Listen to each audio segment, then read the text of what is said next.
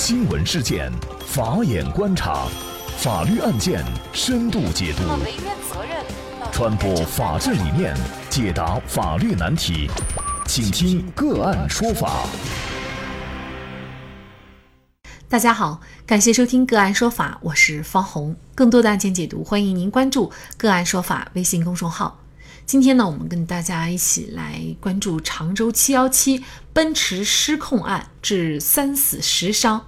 驾驶人突发疾病肇事，谁来埋单？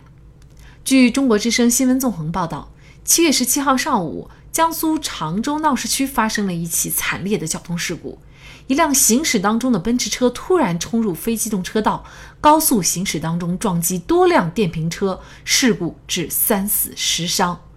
七月二十号，常州警方公布事故细节，就民众最关注的问题进行了答疑。常州警方通报显示，警方确认肇事驾驶人徐某春在事故发生的时候是处于癫痫的痫性发作状态，而癫痫因发作的诱因是徐某春尿毒症、高血压病、心功能不全的既有病史。徐某春在驾驶证初次领证转籍期满换证的时候，提交机动车驾驶人身体条件证明，其身体状态正常。那么癫痫呢，也就是俗称的羊癫疯，是一种发病机制相当复杂的脑功能障碍疾病。数据显示，我国目前大概有九百万左右的癫痫患者，这个数字仍然以每年四十万人的速度增长。那么，截止到目前，癫痫仍然是一种还没有被医学彻底攻克的疑难杂症，并且它很难在未发病的时候得到确诊。那么，驾驶人突发疾病引起的肇事，那么三死十伤的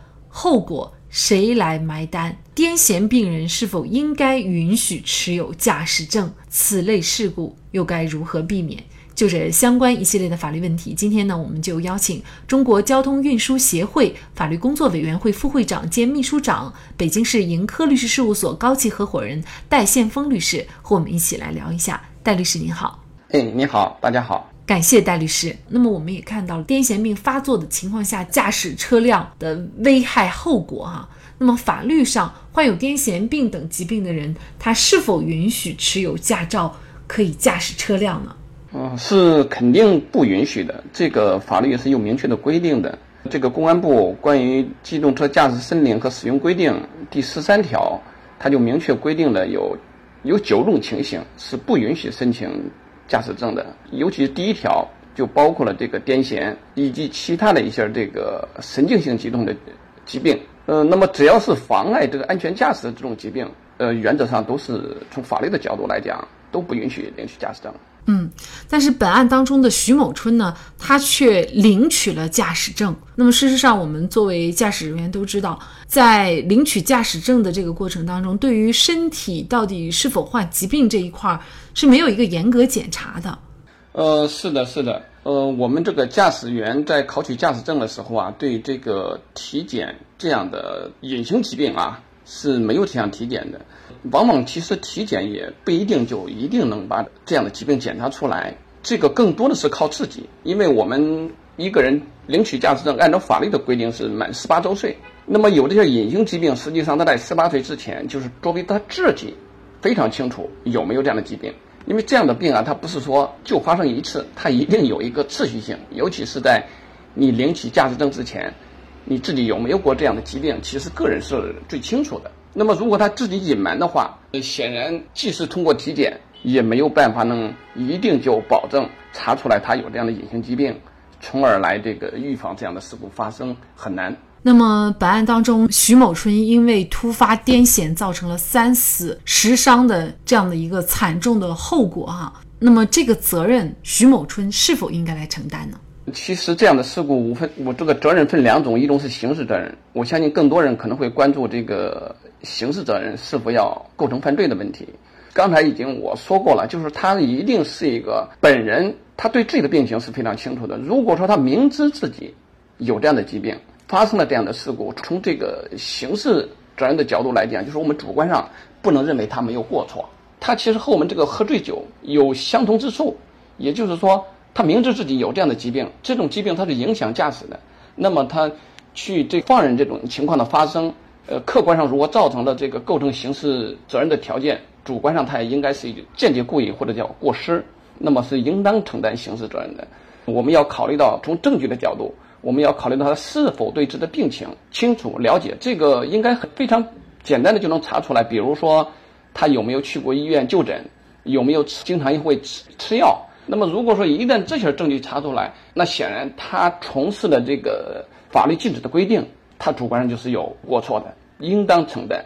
相应的刑事责任。只有有仅个别的情况，比如说我这个人特别健康，我从来也没有去过，也没有发生过这种类似隐形疾病的症状，那我本人也没有去过医院呃就诊过，也没这个吃过药，那确实是一种突发性的，呃这种情况呃极其罕见，但是不是说没有。那么这种情况正常就不应该承担刑事责任，因为他确实主观上没有这样的一个过错。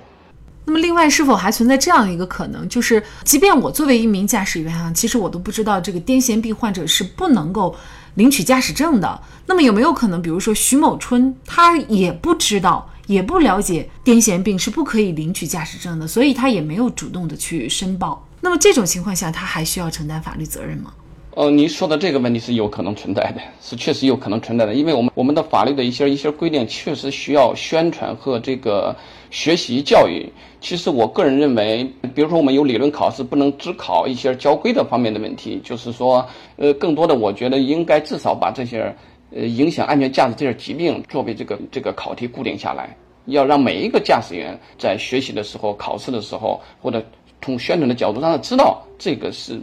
是不能领取驾驶证的，或者说不能申请领取驾驶证的。那么我们再来探讨另外一种情况啊，就是徐某春他知道自己有癫痫病，然后呢，他又正常的服药，那么而且医生也说了，如果是正常服药的情况下，癫痫病就很有可能不会发作啊。那么正常吃药了，但是还是在驾驶的过程当中并发，那这种情况他要承担责任吗？我个人认为，法律其实规定的非常清楚，就是说，你一旦有有了影响安全驾驶这种疾病，那么你就不得申请领取驾驶证。那么你申请了，你说我吃的药，这显然是不行的。你除非说我治愈了，我有这种病，那么我治愈了，完全不会发生的，那么你当然是可以申请领取驾驶证的。如即使说你说我吃的药平常一般不不会发生，这个也不符合法律规定的。呃，其实不管他承担不承担刑事责任、民事责任是肯定要承担的。发生这样的事情，即使他没有过错，我们从侵权法的角度、民事侵权法的角度，也有个公平责任，他肯定是要承担的。那么这个案件呢，造成了三条人命的死亡，同时呢还有十人受伤，大家也非常担心类似于这样的案件发生，因为刚才也说了，那么我们国家的这个癫痫病患者的人数是九百万，而且每年还以四十万这样的一个速度来增长。那么我们完全有理由相信，还有一些癫痫病患者也是持有驾驶证的。那么怎么避免这类事件发生？有一些人就建议啊，应该在领取驾驶证之前增加一项体检的项目。那您怎么看？我不认为通过增加体检项目就能够杜绝或者有效防止这类事故的发生。原因有三点吧：一是说我国的驾驶人数啊太多。客观上也可能没有办法实现这种体检，因为这种体检呢，它肯定是需要一个抽血化验呐，等待结果呀。就说体检是很复杂的，需要相应的这种设备、相应的人员，这个成本太高了。在去年的一月三十号，我看公安部新这个新闻发布会就介绍了，零八年呢，我国驾驶员人数就突破四个亿，达到了这个四点零九亿之多。这四点九亿每个驾驶员每年都要做这个体检。成本实在是太高了，呃，客观上确实也难以实现。第二个呢，就是一旦增加了这样的项目啊，那就意味着也会增加相应的这种利益链条。那么买单的是我们每一个这个驾驶员，也会滋生这方面的这种腐败。第三个呢，就是这类的隐形疾病啊，即使体检也不能保证全部这个查出来。那么当这种体检没有查出来，如果又发生这样的事故，那反而为这个。肇事者呀，提供了一个便捷的理由，就是您让我体，您给我体检了，那体检了还发生了，从而会把这个矛盾影响了这个体检单位，让这个事情啊变得更加复杂。综合这三点吧，我觉得通过体检项目没有办法杜绝或者有效的防止这类事故的发生。那么您觉得应该怎么避免此类事故的发生呢？我个人认为，目前我能想到的啊两点，我觉得这两点如如果说能实现的话，还是在这方面应该可以有效的防止。一个就是刚才说了，宣传和教育，最重要的就是把这个作为这个考试的一个必考题，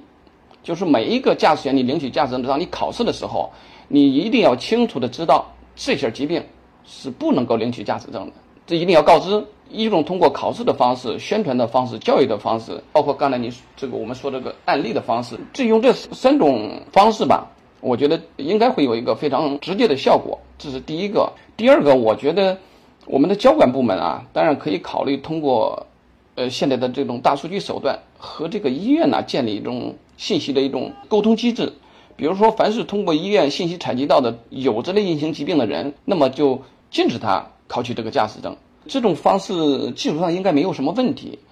呃，但关键可能就是机制的和这个费用问题。不过我觉得这方面的费用要比起那个体检项目的费用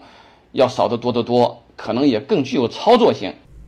那也欢迎大家通过关注“个案说法”的微信公众号，具体的了解我们本期案件的图文资料以及往期的精彩案例点评。另外，您在生活工作当中遇到一些法律问题，都欢迎您通过添加幺五九七四八二七四六七幺五九七四八二七四六七这部电话号码的微信号向我们进行咨询和交流。给大家提供法律问题解答的都是我们节目邀请到的嘉宾了，他们都非常的资深、专业和负责任。感谢您的收听，我们下期节目再见。